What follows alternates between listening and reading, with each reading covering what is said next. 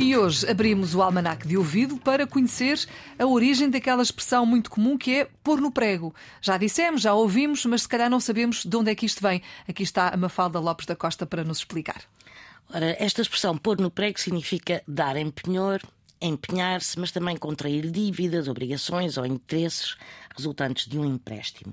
E a expressão tem origem numa prática muito usual até há relativamente pouco tempo e nas antigas casas comerciais, nas tabernas, nas mercearias, nas farmácias, existia um prego onde o comerciante espetava as contas de quem pedia para pagar depois, de quem comprava a crédito, no fundo de quem comprava a fiado e pagava no fim do mês, por exemplo. E quando o freguês finalmente regressava para saldar o que devia, no fundo da conta, o dono da casa comercial tirava os papéis que tinha, entretanto, vindo a juntar no dito prego e somava os valores e cobrava. Hoje em dia, como já não é usual comprar afiado, as casas comerciais já não têm prego, mas ficou a expressão. Muito bem, e fica também a explicação. Obrigada, Mafalda Lopes da Costa, sempre na Antena 1, a esta hora, com o Almanac de Ouvido, disponível também para ouvir quando quiser na RTP Play.